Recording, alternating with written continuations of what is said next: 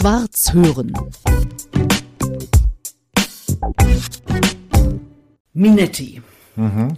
Daniel Minetti, so viel sollte vielleicht noch gesagt werden. Mhm. Aber ich wollte anfangen mit Minetti. Das ist ja ein wohlklingender, sehr bekannter Name, wenn wir so über Schauspieler und die Schauspielwelt reden. Daniel Minetti ist Sohn von Hans-Peter Minetti und mhm. Irma Münch, mhm. auch eine bekannte Schauspielerin. Und Enkel, und das ist vielleicht das allerwohlklingendste, ich weiß aber nicht, ob du es so siehst, mal sehen, von Bernhard Minetti. Mhm. Daniel, in so einer Schauspielerdynastie, ich nenne sie mal so, mhm. geboren zu werden und dann Schauspieler zu werden, musste das sein? Wolltest du es? Nein. Oder ist das ganz, ganz normal? Man wird eben Schauspieler, wenn man ein Minetti ist. Nee, ich wollte auf keinen Fall Schauspieler werden, weil ich nichts Langweiligeres fand, als am Esstisch zu sitzen und meine Eltern und mein Großvater und meine Tante, die auch Schauspielerin war, Jennifer Minetti, also die Schwester meines Vaters, die über Theater reden zu hören. Ich bin gern selber ins Theater gegangen als Kind, im Theater der Freundschaft, aber natürlich habe ich auch am Deutschen Theater Inszenierungen gesehen. Meine Mutter hat mitgespielt im Frieden das habe ich gesehen, der Drache, Jewgeni Schwarz habe ich oh, gesehen, war ich begeistert. Ich ja. Aber selber dachte ich, nee, muss nicht sein. Hm. Und wir haben dann, ich glaube, es war zehnte Klasse oder was schon danach, ich war von einer Schule mit erweitertem Russischunterricht. Frag mich aber nichts Russisches, bitte. Also zumindest nicht viel. Ich kann nichts mehr und konnte schon damals nicht viel. Doch, du hast gerade gesagt Saditje. Sadis. Sadis, oh, Saditje. Ja. Äh, Saditje heißt dann, ist die Mehrzahl. Ah. Also setzt euch. Ja? Also, also, du bist doch besser in Russisch. Man ja, merkt, du komm. warst in der erweiterten Russischschule. Ja. Ich war nur äh, normale Russischschülerin in der Schule. Ja. Okay. Ach so, da gab's das Fest der deutschen Sprache, sowas mhm. gab's äh, an den Schulen und da haben wir dann immer Stücke, sollte man Stücke spielen. Da dachte ich dann, so blöd ist das gar nicht, das macht mhm. Spaß. Stanislav Lem haben wir gespielt, Robotermärchen und äh, Wege übers Land. Äh, und äh, das hat dann Spaß gemacht. Da dachte ich, ja, das geht. Mhm. Und habe Feuer gefangen und dachte natürlich, ich mache alles anders als meine Eltern, weil ich habe meine Eltern wie viele Schauspielerkinder nicht so gerne spielen sehen. Nee, warum nee. nicht? Weil Schauspieler, wenn sie privat sind, sind sie ziemlich normal und wenn sie denken auf die sie. denken sie danke und wenn sie auf die Bühne gehen, dann äh, gibt es irgendwie so eine Art Grundspannung und plötzlich wird die Stimme, irgendwie ändert sie sich. Und die Kinder waren dann eher mal befremdet sein, das sind ja gar nicht meine Eltern mehr. Irgendwas passiert mit denen, irgendeine Metamorphose. So war es bei meinen Kindern auch so und so ging es mir mit meinen Eltern auch. Ich mochte das gar nicht so besonders. Irgendwie, ja, hat es dann geschnackelt und äh, äh, ich habe es dann eine Weile gern gemacht und zwischendurch immer wieder verflucht. Ich gehöre eher zu den Schauspielkollegen, die permanent den Beruf in Frage stellen, sich selbst in Frage stellen und gar nicht unbedingt aus Koketterie, sondern schon ziemlich fundamental. In Frage stellen, warum? Aus Existenzgründen? Nee, wenig, Bei dir doch weniger. Nicht, du bist ein gefragter Mann. Ja, also es gibt für Freischaffende immer wieder die Phasen, wo man sagt, wozu bin ich überhaupt da und will hm. mich jemand und äh, das ist aber normal wahrscheinlich. Ich fange mal so an, ich lese gerade einen Text, beschäftige mich mit zurzeit mit Joseph Beuys, weil die Stadt, in der ich lebe, Krefeld, hatte 650 Jahr Feier. Beuys ist da geboren, wollte später nicht groß mehr was mit Krefeld zu tun haben, aber immerhin gibt es einen Joseph Beuys Platz. Und Joseph Beuys hat eine Rede gehalten 1985 in den Münchner Kammerspielen. Zwei Monate später war er tot. Und da erzählt er, was eigentlich sein Ansatz ist von diesem erweiterten Kunstbegriff, von der sozialen Plastik hat man wahrscheinlich mal gehört, jeder Mensch ist Künstler, worüber sich alle Künstler äh, aufregen, weil sie sagen, ich habe hart gearbeitet und ich habe eine Ausbildung und äh, das kann nicht jeder, das kann nur ich. Aber das hat er nie gemeint. Und jetzt komme ich auf das, weshalb ich immer hadere mit meinem Beruf. Er hat gemeint, wir alle arbeiten an der sozialen Plastik, sprich an der Gesellschaft, in der wir leben. Mhm. Und das sind die äh, Frauen, die in der Küche arbeiten, also sowohl zu Hause als auch im Betrieb. Das sind die Künstler, aber das sind auch die Busfahrer und es sind äh, die Politiker und es sind die Steuerberater. Wir alle arbeiten an dieser, früher haben wir gesagt, Gesellschaft. Ihr nennt das soziale Plastik. Und äh, insofern sind wir alle da Künstler. Vielleicht ist das eine Art von Hybris. Hm, ich dachte, ich will Schauspieler sein, so wie andere Lehrer werden wollen oder Ärzte. Und ich mache die Welt besser. So, das war der Grund. Und dann habe ich ziemlich schnell gemerkt, dass das nicht geht mit dem Beruf. Aber du bewegst doch was in den Köpfen, wenn du auf der Bühne stehst, wenn du vor der Kamera stehst, wenn die Leute sich das angucken. Ich finde theoretisch und auch hin und wieder praktisch den Beruf insofern interessant, weil am Theater ja alles zusammenkommt. Bildende Kunst, ähm, Schriftsteller, die Texte, die wir da sprechen, Musik, Bewegung, Bühnenbild, ne, alles ist da. So, und ähm, alle Künstler arbeiten irgendwie, greifen ineinander. Das finde ich toll. Aber wir Schauspieler machen zwar am Abend den großen Maxen und man meint, äh, das ist alles auf unser Mist gewachsen, was wir da tun. Dem ist ja nicht so. Wenn wir fest im Ensemble sind an einem Theater, dann äh, steht am schwarzen Brett, wie man das nennt, wo die Aushänge sind, äh, steht dann da, aha, ja, ich spiele bei Hamlet äh, den Hamlet oder den Horatio oder den Claudius. Und aha, und ich weiß, dass manchmal gehen nächste Woche die Proben los. So. Also das suche ich mir nicht aus, ich suche mal nicht die Regisseure aus. Und äh, ich bin eine Art Dienstleister. Das merkt man dann nicht mehr, wenn der Abend dann läuft, weil man denkt, toll oder blöd, wie der das spielt oder sie das spielt. Aber ähm, das ist insofern begrenzt meine eigene Intuition dabei. Ich habe immer schon von Beginn an eigene Projekte gemacht, neben dem, womit ich mein Geld verdient habe. Da war mir das mehr möglich. Das hat zwischendurch immer mal wieder geklappt. Zwischendurch dachte ich, was für ein schöner Beruf, wie toll. Mhm. In der Kommunikation mit den Kollegen, der Verbindung zu den Zuschauern. Aber häufig genug war es auch so, dass ich sagte, nee, das hat alles nichts mit dem zu tun, was ich eigentlich will. Nämlich? Die Welt naja, verbessern. Ja, die Welt verbessern, also, oder beziehungsweise einfach in eine Art Kontakt treten. Ich meine zwar, ich habe auch eine große Klappe. Ich bin in Berlin geboren und Brandenburg und äh, ich gebe zu allem meinen Senf dazu. Aber ich glaube trotzdem nur, dass man in irgendeiner Art von Gemeinschaftlichkeit, wie heißt das, Genossenschaftlichkeit, damit meine ich aber die Genossenschaften und nicht unbedingt die Partei, in der ich dann äh, Genosse bin. Bei der Armee, übrigens, ich war anderthalb Jahre bei der Armee, da war man auch Genosse, egal ob man in der Partei ah. war oder nicht. Ja, eigentlich ist das für mich immer so ein gemeinsamer Vorgang. Ich betrachte Freundschaften, äh, Partnerschaften, eine Liebe immer als etwas, wo ich mich reinschmeißen will ohne Ende, körperlich und äh, in meiner Ganzheit, in meiner Vielheit. Aber äh, das ist in dem Beruf, wie gesagt, relativ schwer möglich. Es sieht so aus, aber es ist zu selten der Fall. Darin wiederum bist du aber sehr konstant, weil du ja schon mehr als 40 Jahre genau. Theater machst. Ja, stimmt. Wir beide sind nämlich gleich alt. Ja. Also im Moment sind wir sogar gleich alt, ähm, weil ich gerade noch 65 bin und du sowieso 65 mhm. und äh, im nächsten Jahr 66 wirst, im genau. Frühjahr, Ende März. Ich mache das auch schon genauso lange wie du, seit 1981 in meinem Beruf und gehe da voll auf und habe überhaupt keine Zweifel. Was ist an mir falsch? Wusst du gar nichts. Wunderbar. Ist doch schön. Ich habe das in einem Podcast von dir gehört, dass du gesagt hast, das ist genau das, was ich immer wollte. Ähm, das Beziehungsweise doch, hat sich das als solches herausgestellt. Also ja. irgendwann wird man reingeschmissen, es fängt irgendwie an, wobei ich sage ja immer, es gibt keine Zufälle, es sollte offenbar so sein. Mhm. Du hast es ja auch für dich beschrieben, du wolltest erst nicht, äh, weil Eltern und so, und dann aber, als du selber mhm. ein bisschen gespielt hast, dann doch äh, mhm. eine tolle Sache. Und es wäre ja auch, wenn ich das mal sagen darf, zu schade, wenn du es nicht gemacht hättest. Danke, aber ja, hilft mir nur begrenzt, aber ich verstehe, was du meinst.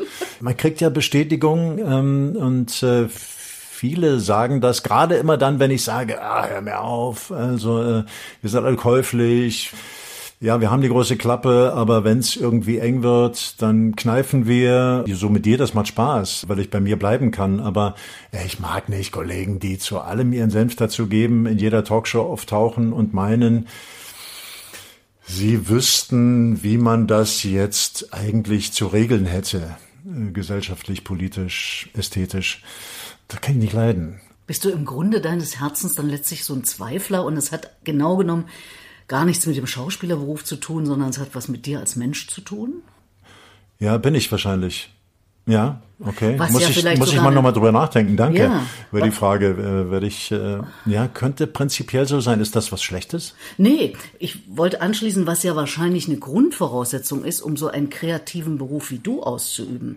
Also da bin ich ja nun wieder überhaupt nicht kreativ, was das betrifft. Äh, Also ich stehe zwar auch auf Bühnen, aber eben als Moderatorin. Ich äh, habe große Hochachtung und äh, anlässlich dessen sitzen wir ja auch zusammen. Wenn du allein zweimal eine Stunde oder sogar noch länger äh, spielst, äh, der lachende Mann, da habe ich dich gesehen ähm, im Mai im Theater Ost hier in Berlin. Boah, also irre, äh, da kann gar kein Zweifel sein, wenn ich zwei Stunden allein so ein Stück spiele. Also in dem Moment ist es dann offenbar auch nicht da. Ne? Da ist auch bist- kein Zweifel. Ja. Also ja, da ja. ist gar kein Zweifel, weil das, also war ja ein Vorschlag von der Katrin und Katrin Schülein ist die genau, Chefin, ist die, ist die Chefin. vom Theater Ost hier in Und ähm, dann haben wir überlegt und dann, äh, ich hatte mit dem Andreas Pirl, der der Regisseur ist, wir haben schon ein paar Sachen zusammen gemacht in, in, in Dresden am Sozietätstheater. Und ich kannte den Stoff, ich glaube, weil ich ihn als Kind fast gesehen habe. ist ein Film? Ist ein Film, ein Dokumentarfilm ähm, über den Kongo-Müller, Siegfried Müller, ein Wehrmachtssoldat, Offizier, ist dann noch Leutnant geworden in den letzten Tagen und ähm, ist dann nach Afrika gegangen in den Kongo als Söldner, also für Kohle. Und äh, da wurde er im Nachhinein befragt von Heinowski-Scheumann, zwei DDR-Dokumentarfilme. Er wusste nicht, dass die aus dem Osten sind, aus der DDR. Äh, Sie haben es nicht gesagt, aber sie haben auch nicht gesagt, dass sie bundesdeutsche Journalisten sind. Und da hat er ziemlich leicht geplaudert. Sie haben gesagt, er kann trinken, was er will. Der hat seinen Pernod getrunken, den er immer gern getrunken hat. Und dann wurde ihm auch die Zunge manchmal ein bisschen schwerer dann. Die er ja auch im zweiten Teil als Ähm, ja, genau.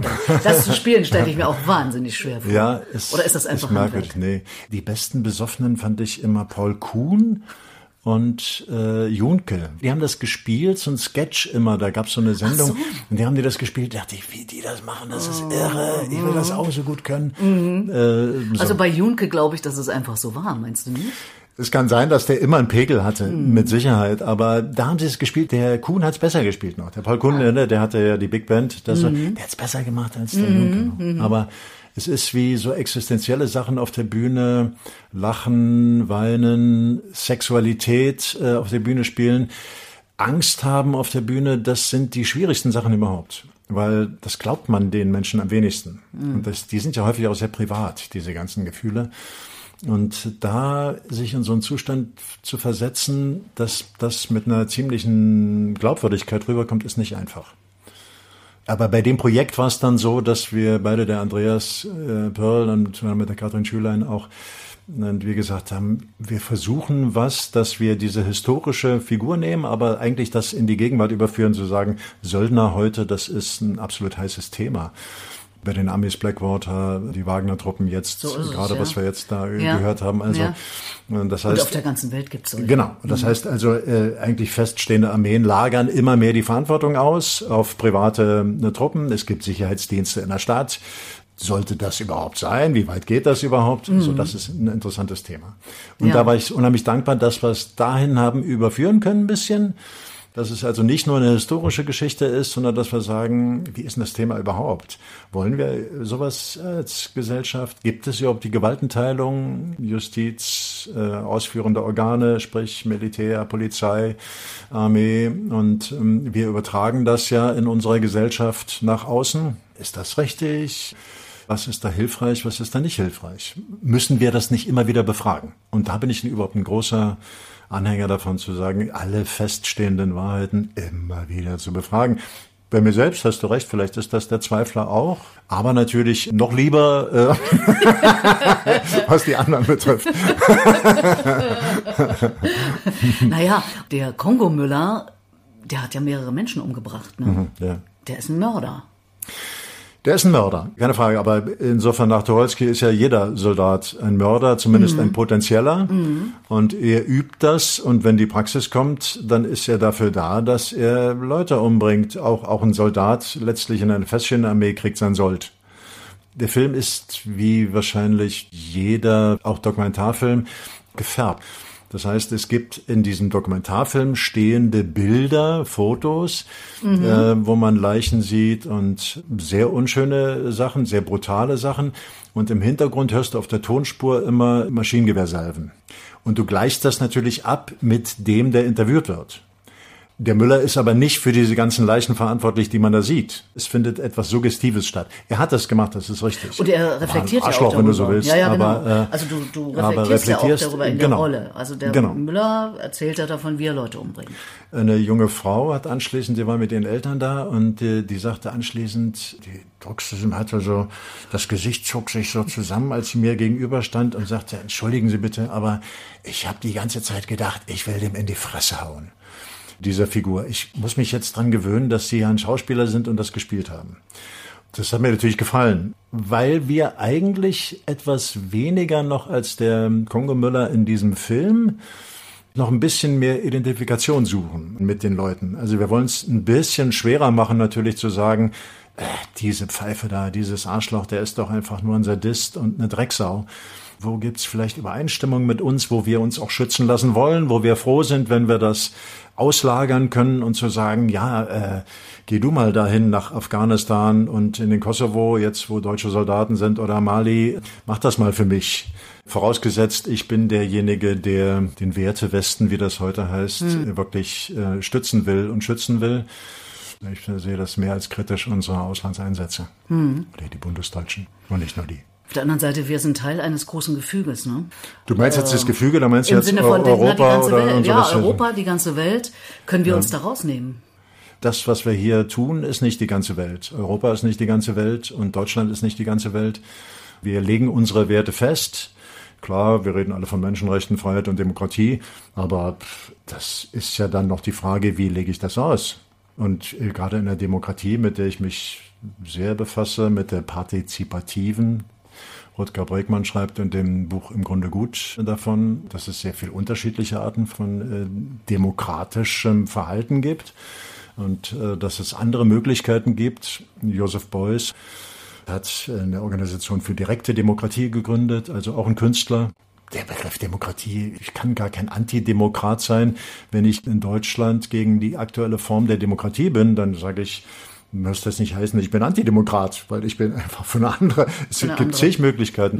Mhm. Wir haben die deutsche Geschichte 1918, da gab es eine Rätedemokratie die Münchner Räterepublik, wir haben hier eine unheimliche Tradition von einer Beteiligung, von einer anderen Beteiligung, als wir sie jetzt erleben. Sowas interessiert mich unheimlich. Und was wäre dir das Liebste? Was läge dir am nächsten an Natürlich äh, Elemente der direkten Demokratie. Ich bin ein großer Freund der, der Rätedemokratie, das heißt also dann der, der Bürgerräte. Es gibt ja jetzt eine Aktion, dass man Bürgerräte einführen will.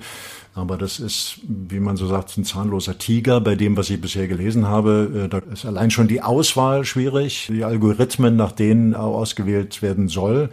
Und dann sind das Empfehlungen, die die Politik übernehmen kann oder sie nicht übernehmen kann. Es gibt eine lange Geschichte der unterschiedlichen Formen von Demokratie, von der Antike über die Aufklärung bis zum Heute. Auch junge Leute, die sich heute wieder damit befassen. Also da kann man unheimlich viel lernen. Und ich bin für die Rätedemokratie. Was wir heute haben, ist ja eine Art von Berufspolitik. Ich finde, man sollte mehr Elemente aufnehmen. Die Partizipative zum Beispiel. In New York ist es so, dass bis zum heutigen Tage 25 Prozent des Haushaltes für ein Jahr bestimmen die Bürger selber. Und zwar die, die mitmachen wollen. Da sind zum Beispiel viele äh, sogenannte Unterprivilegierte dabei, die sich da einschreiben und plötzlich entstehen Straßen, plötzlich wird was in Schulen investiert und nicht nur in den großen Industriegiganten, der sich vielleicht am Rande der Stadt ansiedelt. Ah ja. Äh, also so auf kommunaler Ebene. Sozusagen. Auf kommunaler Ebene, mhm, genau. Und ja. ich halte das Wort für das Wichtigste. Mhm. Das würde ich auch tun. Und das, da bin ich interessiert. Ich finde sowas, was, was du machst, dass du moderierst und dass du da neugierig bist und dich öffnest äh, anderen Biografien, anderen Leuten, das versuche ich auch. Mhm. Und das würde ich auch gerne am Theater eigentlich machen. Es ist nur relativ schwer möglich. Es gibt bei uns was, also in der Direktheit. Ne? Ich spiele was, ich gehe auf die Bühne, anschließend hole ich mir meinen Applaus ab, wie das immer so heißt. Ich habe als Anfänger äh, an den Theatern, ich war total linkisch immer, ich wusste nicht, wie mich für beugen soll. Ich fand das sehr unangenehm. Von mir her hätte das aufhören können äh, mit dem Ende des Stücks und Kein ich muss Applaus? gar nicht, nee, Ich fand das blöd. Also ah. ich, ich, ich, wusste überhaupt nicht, wie ich das machen soll. Und dann sagte ein Kollege, du, das ist ja nicht dein Ding, sondern die Leute wollen ganz gern noch mal sehen, wer da gespielt hat. Betrachte das doch eher so als eine Freundlichkeit, also ihm gegenüber. Das fiel mir dann leichter. Aber man sagt ja, der Applaus wäre das Brot des, des Schauspielers, Künstlers, des ja. Künstlers. Mein Brot mhm. ist es nicht. Ah. Mittlerweile kann ich damit lockerer umgehen und freue mich auch, wenn ich merke, das ist eine andere, also ich eher über die Anerkennung, die jetzt nicht unbedingt der Applaus sein muss, sondern die, vielleicht die Gespräche danach oder Augen, die man dann erwischt. Das mhm. mag ich sehr, aber. Und du willst aber darüber hinaus? Also du hast angefangen. Genau, ich habe ich von der Moderation angefangen. Mhm, genau, mhm. ich möchte eigentlich ins Gespräch kommen heute. Also man hat ja das Gefühl jetzt so, egal wie man politisch äh, steht, zu den letzten Jahren, wo man sich da einordnet, es findet eine Trennung statt in der Gesellschaft. Die geht durch Familien durch, durch Freundschaften werden beendet und so, weil sich das dermaßen aufheizt, egal welches Thema das ist, ob das die Pandemie war, ob das der Krieg ist in der Ukraine oder ob das jetzt die, die Klimageschichten betrifft. Man ist da oder dort ich will mehr verstehen. Ich will auch mit Leuten ins Gespräch kommen, mit denen ich nicht einer Meinung bin. Das macht mich offen, das macht mich, das hält mich frisch. ähm, so, wir äh, sprechen ja bestimmt auch ein bisschen über Leben und Tod noch. Also Na, über Leben das, reden wir ja schon das, die ganze Zeit. Genau, Zum Tod das ist, das ist die Lebendigkeit für mich. Absolut, ne? Und das andere ja. wäre der Tod, wenn man das nicht mehr tut. Wenn man es nicht mehr tut. Also wenn man sich ideologisch einmauert. Der Beuys sagt zum Beispiel, es gibt einen Unterschied zwischen Ideenzusammenhang und Ideologie. Was meint er damit? Damit meint er, dass eine Ideologie eine verfestigte Art ist, also eine zu sagen, nee, ich sehe etwas nur unter meiner Weltanschauung ist gleich Ideologie. Äh, alles, was davon abweicht, es will ich nichts mit zu tun haben. Äh, wenn ich dich nicht überzeugen kann, ich will dich überzeugen natürlich, dass du genauso denkst wie ich darüber. Wenn du das nicht tust, dann bleib mir von der Pelle. Ideenzusammenhang heißt, dass ich natürlich eine Biografie habe und äh, mich geformt habe und mir was gefällt was anderen vielleicht nicht gefällt, aber heißt, dass ich offen dafür bin, auch diesen Ideen, denen ich vielleicht anhänge, zu sagen, wow, das habe ich noch gar nicht so gesehen. Mhm. Lass mich da mal reingucken. Ich muss es ja nicht lieben, ich muss es nicht sofort übernehmen, aber vielleicht hat das irgendwie eine Wirkung. Also, wenn wir uns jetzt unterhalten, wer weiß, was äh, ich in den nächsten Tagen vielleicht anders tue. Einfach dadurch, dass wir jetzt darüber gesprochen haben. Oder, über den Zweifel zum Beispiel. Genau, über den Zweifel. oder, Und du machst sowas in, in Dresden?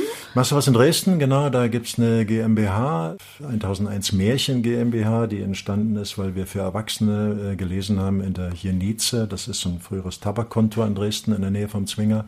Jetzt sind wir umgezogen an den Körnerplatz, ins Bräustübel. Und da gibt es eine Reihe, das Podium. Und also da übe ich mich in deinem Beruf. unterhalte mich. Das finde ich toll, dass du das so sagst. Ja, nee, ernsthaft. Wirklich? Weil das wird oft nicht als Beruf gesehen, so nach dem Motto, da redet einfach ich habe irgendjemand. Höchste was. Achtung davor, mhm. muss ich wirklich sagen. Ich war total aufgeregt. Mhm. Ich dachte, oh, das kann ich nicht. Ich will ja nur immer Texte sprechen, die ich äh, mühsam gelernt habe in drei Wochen. So, äh, uh, jetzt weiß ich überhaupt nicht, wie ich mich da verhalten soll. Als es dann losging das erste Mal und ich mit den Leuten dann gesprochen habe, beziehungsweise der zweite Abend, am ersten Abend stelle ich irgendwie was vor, ein Sachbuch oder ein Podcast oder sowas.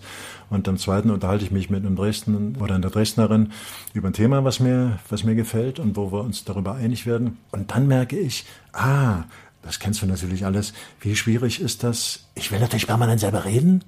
Aber ich muss mich ja da zurücknehmen. Ich will ja, dass der andere redet, so wie du mir jetzt aufmerksam zuhörst. Und äh, in dir aber ein ganzer Wust, eine ganze Welt stattfindet. Was könnte ich denn noch fragen? Wo könnte ich noch hingehen? Äh, ich mache mir natürlich auch Notizen vorher und habe da meine Karteikarten äh, für alle Fälle, die ich dann gar nicht abarbeite manchmal, wie das so ist. Mhm. Und äh, manchmal hilft es mir aber dann doch, den Faden zu behalten. Und ich habe am ersten Abend gemerkt, dass plötzlich eine eigenartige Art von Ruhe in mir einzieht. Ich bin normalerweise ein hibbeliger Typ. Ernsthaft? Ja, ich bin manchmal ziemlich. Ein Freund hat gesagt, ach, der Andreas Pirl, der ja. Regisseur, sagte, Daniel, du bist ein ruhiger Hektiker. Ah. Finde ich eine tolle Beschreibung. Da musste ich lange nachdenken. Weil du wirkst dachte, ja wirklich erstmal so gesettelt, ruhig, mhm. ein gestandener Mann. Mhm. Kann ich auch gut spielen. Bin ich manchmal auch wahrscheinlich. Aber, aber in mir ist doch eine ganze, auch eine große Unruhe dann da. Und äh, also dieser ruhige Hektiker, das fand ich, fand ich interessant. Und zu Anfang dachte ich, ja, was meint er jetzt damit? Und äh, ist das eine Art von Kritik oder so? Nee, das, damit konnte ich gut umgehen. Mhm. Und äh, und ich merkte dann, also als äh, in meinen jungfräulichen äh, Moderatoren äh, Versuchen, dass in mir eine eigenartige Art von Gelassenheit plötzlich da war, mit der ich nicht vorher gerechnet habe. Denn vorher war ich, ja, das ging bis an die Haarwurzeln, also meine Aufregung. Und dann merkte ich, es fing an und ich konnte loslassen und wirklich zuhören und nicht nur zuhören, um zu sagen, ich habe im Kopf schon die nächste Frage, die darf ich nicht vergessen, sondern mich wirklich darauf einlassen, so und dann auch vor allem auf das Gespräch. Wir öffnen das dann immer mit den Anwesenden, mit dem Publikum. Die unterhalten sich dann manchmal selber und das geht dann manchmal in eine völlig andere Richtung. Das macht Spaß und es ist was anderes und ich würde noch nicht sagen, dass ich das gefressen habe, aber ich bin neugierig und wildere etwas in deinem Metier. es klingt ausgesprochen gut. Das Blöde ist, ihr zeichnet es nicht auf. Nee, das wollen wir nicht. Äh, wir haben überlegt. Also insofern äh, sage ich mal, wir sind so ein lebendiger Podcast oder einer zum Anfassen, weil ich das Gefühl habe, dass die Menschen anders reden, wenn eine Kamera an ist oder ein Mikro da ist. Und es gibt einige, die da aufschlagen, die da da sind, wo man spürt, die haben überhaupt noch nicht in so einer kleinen Art von Öffentlichkeit geredet. Da sind so manchmal 20, 25 Leute da, wenn es gut geht. Ein größeres Wohnzimmer. Man kennt die nicht. Manche kommen jetzt schon häufiger. Und das ist ein vorsichtiger, also ein ganz vorsichtiger Akt, wenn sie dann was sagen. Und manchmal ufern sie auch, häufig passiert das, finde ich sehr witzig, wenn Männer reden dann so, nachdem sie dann so zwei, drei Minuten gesprochen haben, kommt dann so die Hand der Ehefrau oder der Partnerin rüber und so wie gesagt, so stumm, du solltest jetzt mal aufhören. so, äh, umgedreht ist das relativ selten. Also die Frauen sind in der Regel konzentrierter und gesammelter. Mhm. Die Männer wollen dann langsam ausholen. So. Du hast gesagt, in Krefeld, wo ich lebe, mhm. das hat damit zu tun, dass du lange dort oder länger dort Theater mhm. gespielt hast. Ja. Und jetzt bist du hängen geblieben, oder ja, was? Genau. Ich sag mal, ich bin überzeugter Wossi. NRW, und es ist ja auch noch NRW, Nordrhein-Westfalen ist ja ziemlich groß. Ich finde da die Direktheit wieder, die ich so als Berlin-Brandenburger kenne und äh, war gern in Dresden und bin immer wieder mal in Dresden, habe ich ja gerade erzählt. Mhm. Aber die sächsische Mentalität ist eine, die mir immer noch unheimlich ist manchmal. Ich habe ja wunderbare Freunde und äh, Freundinnen da und Kollegen, mit denen ich, die ich sehr schätze, die aber gar nicht alles gewachsene Sachsen sind. Man sagt da manchmal über den Sachsen, er ist tücksch. Sagt man das? Ja, ne? ich kenne den Kaffeesachsen. Den Kaffeesachsen. Den Kaffeesachsen auch, aber ne? tückisch im Sinne, dass manchmal eine Freundlichkeit ist. So ah. und du merkst dann aber ein paar Wochen später irgendwie, oh Gott, also das war gar nicht so gemeint. Ah. So, wie man so. das manchmal den Wienern auch nachsagt oder ähm, mhm. sowas, das kann sein. Aber ich, ich hab's ganz gern, wenn ich mit jemandem spreche und denke, nee, ich meine das jetzt so, wie ich sage. Und äh, wenn du mich freundlich anlächelst, dann denkst du, würde ich mal denken, du bist mir auch freundlich gesonnen. Mhm. Damit kann ich gut umgehen und ich kann relativ schwer damit umgehen, so, aha, der ist jetzt nur weil so und so und ah. will eigentlich das von mir und äh, so, ah, verstehe. Auf, auf, der Bühne ist okay, sind spannende Charaktere, aber äh, im Leben will ich gar nicht so spannend sein. Und der Dialekt, was, was sagst du zu dem? Der Rheinische? Nee, ja, mit, dem komme also, mit dem komme ich ganz gut klar. Der Rheinische hat ja was Interessantes auch, ich sag's mal so, ja. aber der Sächsische, hat der dich genervt? Ja, der hat mich genervt. Mhm. Ja, hat mich schon genervt, obwohl ich wunderbare, äh, wie gesagt, wunderbare Freunde habe jetzt ja. in, in, in Annaberg, jetzt wo ich am Theater was gemacht habe, da habe ich wunderbares Ehepaar kennengelernt, äh, Ina und Rainer Tendler. Und das sind so unheimlich mir nahe Menschen geworden in kurzer Zeit. Und der Rainer hat auch ein tiefes Sächsisch. Also äh, ja, aber ist mir dann wieder auch scheißegal, wenn ah, das andere stimmt. Hängt aber, davon ab, wer das auch spricht. Und der hat überhaupt nicht diese Art von Mentalität, also wo ich sage, so hinterrücks, mm, so gar nicht. Also okay. es ist auch nicht jeder Berliner gleich und das ist nee. eher alles Blödsinn, aber, nee, genau. aber Außer wir Thüringer, wir sind alle nett. Natürlich, ihr seid super. oh komm, du hast das hohe Lied auf Erfurt hab, Das habe ich. Ich finde Erfurt eine hervorragende Stadt. Äh, der einzige Makel in Erfurt ist, dass sie ihr Theater abgeschafft haben. Also ihr Schauspiel. Mm. Sie haben ja jetzt nur noch äh, Musiktheater und das Schauspiel ist dann Weimar. Mm. Gut, also der, der Erfurter, wenn er Theater sehen will, dann geht er halt nach Weimar. Sind ja nur 25 Kilometer. Ja, ja, schon klar. Ich war gerade bei den Domfestspielen. Ähm, das ist immer ein Spektakel. Also ja. allein dieser Dom als Kulisse und so. Toll. Ich habe das vorhin erzählt. Ich, Jürgen, was hast du gesagt? Der Jürgen Kert heißt Kert, der. hast du schon ich kenne ihn nur als Jürgen Kehrt. Aber ja, Kert, der Berliner, der, der ahnungslose Berliner sagt Der beste Kehrt. Gitarrist der DDR, wie immer mhm. gesagt der beste Rockgitarrist. Und der hat ja über die Gloriosa, da über die Glocke, ja. die große Glocke in unserem Dom. Mhm. Ah, viele Stufen. Äh, ich, ich, kann es, äh, teilweise kann ich noch das Lied singen von ja. ihm. Äh, ist ja ein Werk, das ist, glaube ich, 20 ja, Minuten lang ja. oder sowas in der Art. Ne? Jedenfalls länger. Ja. Gloriosa wurde sie getauft, die große Glocke unseres Doms. Sie hängt tonnenschwer und viele Stufen hoch oben über der Stadt. Ich kann es so. nicht mehr. Du kannst Tja, das. kannst toll. mal sehen. Das ist toll. Und jetzt also der Westen. Fehlt dir da nicht ein Stück weit der Osten? Nee, nicht die Bohne. Na, sag mal. Nee, der Osten ist schon lange nicht mehr der Osten. Aber wir Ossis sind die Ossis. Ja, und da bin ich wahrscheinlich da auch. Pitti Platsch hat ja immer gesagt, diese DDR-Kultfigur, denke, denke, denke, ne, manchmal, wenn er, äh, wenn er irgendwie in einer schwierigen Situation war. Meine Denke, die stößt auf eine unheimliche Resonanz mittlerweile auch im Westen, muss ich sagen. Also ich war ziemlich verblüfft da Leute, viele Leute zu finden, die so denken und empfinden wie ich auch. Mhm. Und ich muss zur Kenntnis nehmen, dass der Osten ist ja mittlerweile auch nicht mehr der Osten. Es sind ja hier auch viele Sympathisanten aus dem Westteil Deutschlands, jetzt mittlerweile auch hier.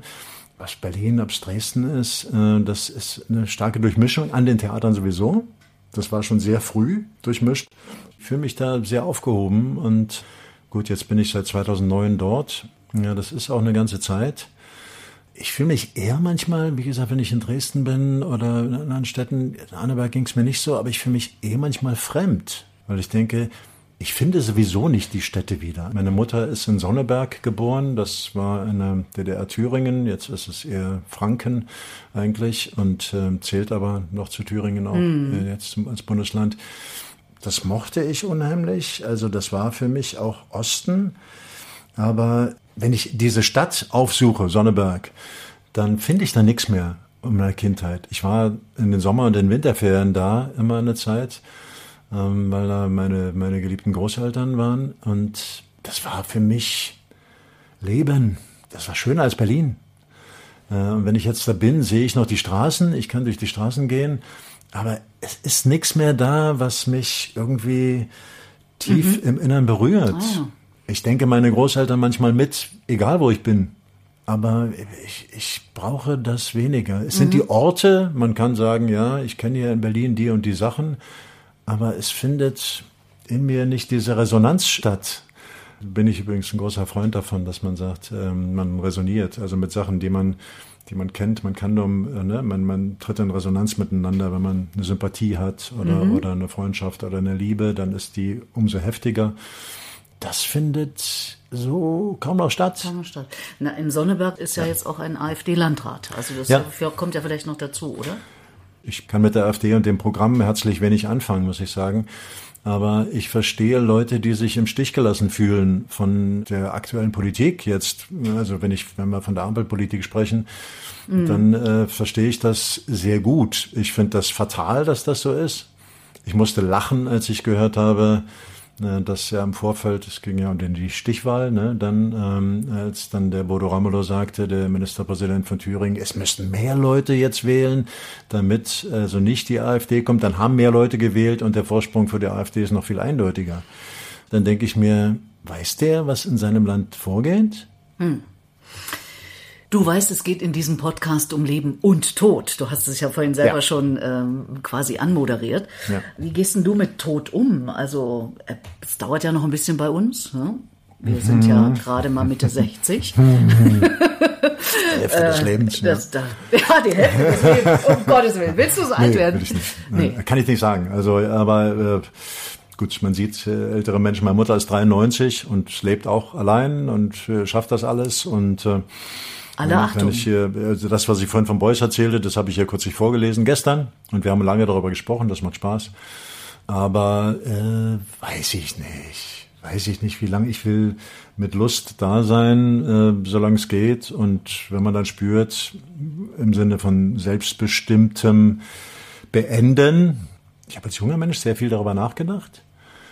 Dann dachte ich irgendwie, man geht so, wie man beim Schach so eine Figur aus dem Spiel nimmt. Nee, man ist dann da draußen. Man schmeißt ja häufig, wenn man im Schachmatt ist, dann schmeißt man den König um. Ne, so wie, ah ja, jetzt bin ich erledigt. Die anderen Figuren, wenn man eine andere Figur schlägt, dann ist man eigentlich sehr sanft. Anders als beim Mensch ärger dich nicht. Da habe ich häufig die Figur richtig rausgekickt, weil ich mich gefreut habe, dass ich den anderen rausgeschmissen habe. So, die, da flog, die flog dann in die Ecke und da musste man die wieder suchen. Aber beim Schach ist man ja sehr viel feiner und, dann, und dann nimmt man die so raus und stellt sie beiseite. Und ein bisschen so stelle ich mir den Tod vor. Ähm, man ist aus dem Spiel und vielleicht woanders, in einem anderen Spiel, kann ich nicht sagen. Und ich würde gern eher wie beim Schach so dann rausgenommen werden, von wem auch immer äh, oder von was auch immer, aber äh, ungern natürlich dieses rausgekickt werden über Unfall, Krankheit, äh, Misslichkeiten. Wer will das schon haben? Und da kann man zehnmal sagen, ja, ja, ich habe aber über meine Krankheit viel gelernt. Kann sein. Und äh, wir haben alle schon genug äh, bescheuerte Situationen gehabt, wo wir was daraus gelernt haben. Ja. Es ist dann die Frage, was sind diese kleinen Tode? Würdest du da mitgehen, dass du sagst, ist ein Abschied zum Beispiel ein Tod oder ein Sterben? Ist eine Freundschaft, die man verliert, ein Absterben von etwas? Oder ist es einfach nur ein Beenden? Ist das auch noch Lebendigkeit? Hm. Na, man sagt ja so ein Sprichwort auch, da bin ich tausend Tode gestorben. Also es gibt ja, ja sowas auch in, in der Sprache ja, schon ja, drin, ne? Stimmt. Oder einen kleinen Tod, so wie du es gerade gesagt hast. Naja, ich würde mal das Stichwort Krankheit aufgreifen. Also ich, und das weißt du ja, du hast ja Podcasts gehört, sage, ich lebe selbstbestimmt und zwar sehr selbstbestimmt. Also natürlich, soweit das im Rahmen mhm. einer Gesellschaft oder einer Gemeinschaft möglich ist. Und dann will ich auch irgendwann sagen, so, nu ist gut. Das heißt, ich will auch selbstbestimmt sterben. Mhm. Kannst du dir sowas vorstellen? Ja, sofort. Ja, kann ich mir vorstellen. Also, Unter welchen Umständen? Es ist ja häufig die Frage doch, wenn man sagt, ähm, ich weiß nicht, sowas denkt sich wahrscheinlich jeder Mensch mal. Was ist, wenn ich jetzt von einem Arzt die Nachricht kriege, Sie haben noch drei Wochen mhm. oder sechs Monate? Was macht man dann? Geht man sofort nach Hause äh, zu den Liebsten, mit denen man zusammen ist, mit Kindern, Kollegen und sagt, du, ich hab, ich hab da was ganz Schreckliches, ich werde sterben? Ich kann mir das nicht vorstellen. Ich will erstmal selber irgendwie damit klarkommen. Und vor allem will ich sagen, dieser Idiot weiß doch gar nicht, also ich lebe noch länger. Äh, ich möchte die Möglichkeit, auch wie du sie beschreibst, ich möchte die Möglichkeit mir offen lassen. Ich war dabei, als ähm, die erste Katze, die wir in der Familie hatten, ähm, gestorben ist beim Tierarzt und er gab ihr dann erst eine Spritze, dass sie so einschläft und dann die Todesspritze. So. Und das war beides diese Grundatmosphäre und geheult und geheult und, und mein Sohn war, als die Katze noch da war, der war fix und fertig und wir alle waren fertig eigentlich. Ich war dabei, als mein Schwiegervater gestorben ist. So im Seniorenheim, in einem Prima-Heim in Pankow. Und ich weiß, dass ich ihn, äh, ich wollte ihn berühren, so die, seine Lieblingsschwester war da, die Dagmar, und sagte, na, jetzt ungefähr noch zehn Minuten. Also Schwester, die ihn betreut hat. Die ihn betreut hat, mhm, ja, genau, nicht mhm. seine leibliche Schwester, ja. danke. Und äh, später haben wir sie gefragt, warum, äh, woher sie das wusste. Und sie sagte, sie hat die Farbe der Füße, ist ihre Erfahrung einfach.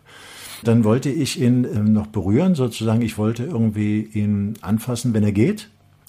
Und dann merkte ich, war so eine leise Gegenbewegung von ihm, wie, das muss ich allein. So, und dann dachte ich, ja, das stimmt, das könnte ich mir vorstellen, dass man wie man so sagt, man muss den letzten Weg da allein gehen, was auch immer für Bilder das waren. Mhm. Sie sagte dann noch rein technisch, das fand ich interessant, kriegen Sie keinen Schreck. Es kann sein, dass nach ein paar Minuten er nochmal Luft holt. Kennst du das? Nee. Habe ich noch nicht gehört, ne? Nee, und äh, das ist ein rein physiologischer Vorgang. Und das war dann wirklich so. Ich hätte mich zu Tode erschrocken, weil wir beide zu Tode erschrocken sind, wenn das gewesen wäre. Es bäumte sich der Körper nochmal auf Aha. und da war er aber schon tot. Und ich war ihm unheimlich dankbar, weil ich war dabei bei der Geburt meiner Tochter und hatte das Geschenk, habe das als Geschenk empfunden, dass ich dabei sein durfte beim Tod meines Schwiegervaters, weil das auch eine ähnliche Urgewalt ist, hat man das Gefühl. Vielleicht ist es auch irgendwie was Normales. Ein Herr Krüger von Greeneisen, der hatte das betreut und der sagte, in seinem Dorf ich glaube, der kam aus Mecklenburg, war das früher so, dass der Tote aufgebahrt wurde, ne, in dem Haus, und dann hat das ganze Dorf von ihm Abschied genommen. Heute ist es so, dass wenn du im Seniorenheim, da war das auch so, dass du sofort anrufen musst, aus, glaube ich, erstmal hygienischen Gründen und sowas, und der ist dann weg, und der, also du hast überhaupt keine Möglichkeit mehr, da zu sein. Die Krankenschwester dort sagte übrigens, äh, ich war da mit einem Cousin, meiner äh, damaligen Frau zusammen, und die sagte, nehmen Sie sich so viel Zeit, wie Sie wollen. Eigentlich müsste ich sofort Bescheid sagen. Aber dann haben wir noch eine Stunde lang gesessen, haben uns unterhalten, haben uns Geschichten ausgetauscht und dann hat sie erst den Krankenwagen oder was. Oder den, also, Aber wie war das so? Noch eine Stunde mit dem Toten in einem Raum? Sehr schön. Ja? Ja. Total entspannt und äh, es ist ja nicht Teil des Lebens, aber es ist Teil unserer Existenz. Klar ist der Tod nicht das Leben, aber es war total schön. Und die Beerdigung da von beiden, ähm, äh, von beiden Schwiegereltern, das war ein total heller, sonniger, wunderbarer Tag. Bei dem Schwiegervater, der war Musik, Theatermusiker, waren die Kollegen da, spielten am Grab, da flogen die Noten weg, da haben wir alle gelacht haben mit den Bewohnern vom, vom Seniorenheim dann noch zusammen gegessen, haben eine Suppe gekocht. War ein herrlicher Tag. Mhm. Also ich finde das schön, so wenn man so Abschied nehmen kann. Soll man an deinem Grab auch lachen? Natürlich. Okay. Also ich meine, man muss ja nicht unbedingt sagen, ha, das Arschloch, jetzt ist er tot. und, und, sich dann freuen darüber.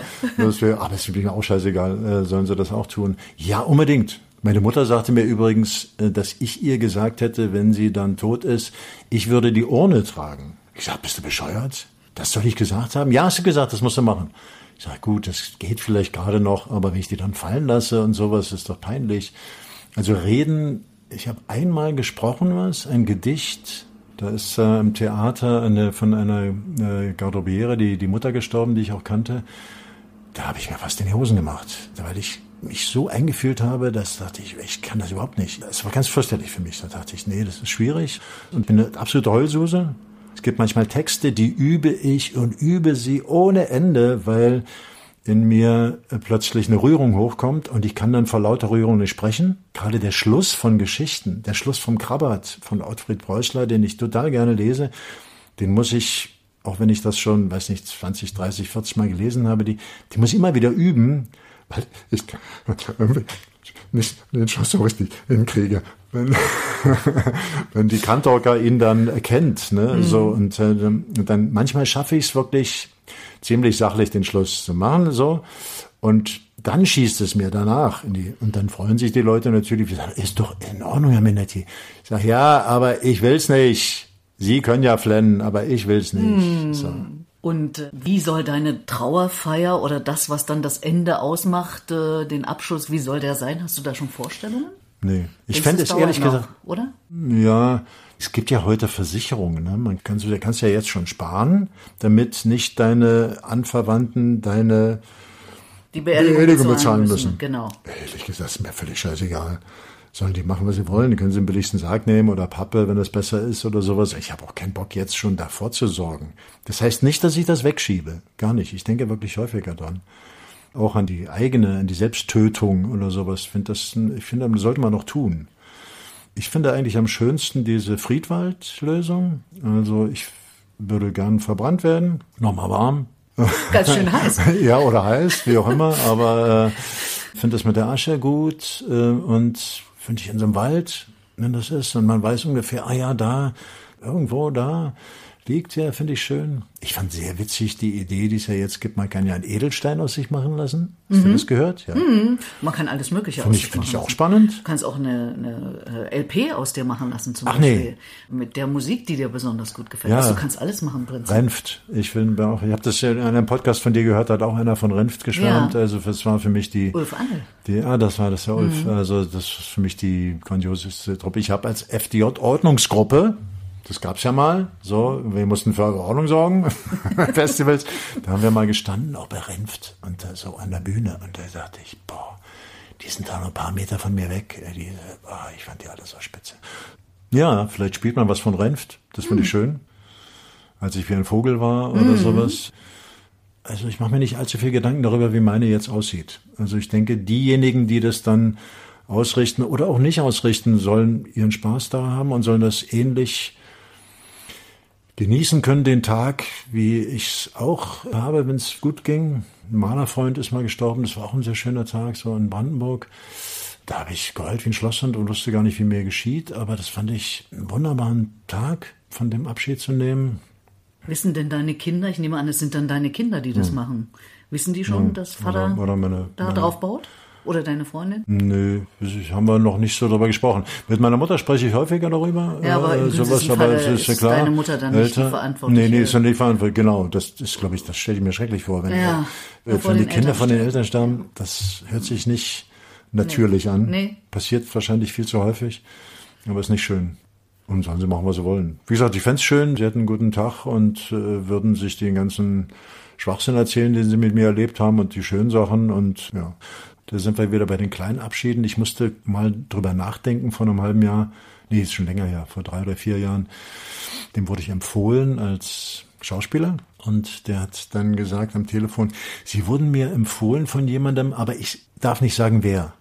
Und da waren meine ersten Gedanken sofort, ach, wenn der nicht sagen darf, wer, dann ist das bestimmt jemand, von dem ich als letztem annehmen würde, dass der mich empfiehlt. Und habe zwei Tage darüber nachgedacht, wer könnte beruflich sagen, Dani Minetti ist ein Arschloch?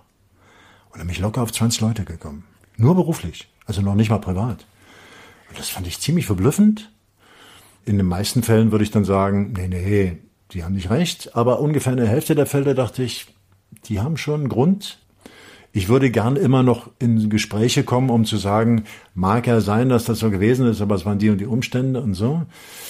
Es stellte sich übrigens letztlich raus, dass das gar nicht so war, sondern dass das eine Kollegin war, mit der ich eigentlich gut konnte. Aber der Anlass war interessant. Wir meinen ja alle in unserer Biografie immer, dass wir eigentlich die Guten sind die ganze Zeit und äh, dass die anderen sich unmöglich verhalten haben. So. Darüber habe ich gelernt, dass dem nicht so ist. Und ich bin häufig genug auch wahrscheinlich selber Anlass gewesen und berechtigter Anlass, dass andere Leute sagen, nee, also danke, Minetti muss nicht sein. Schwarz hören.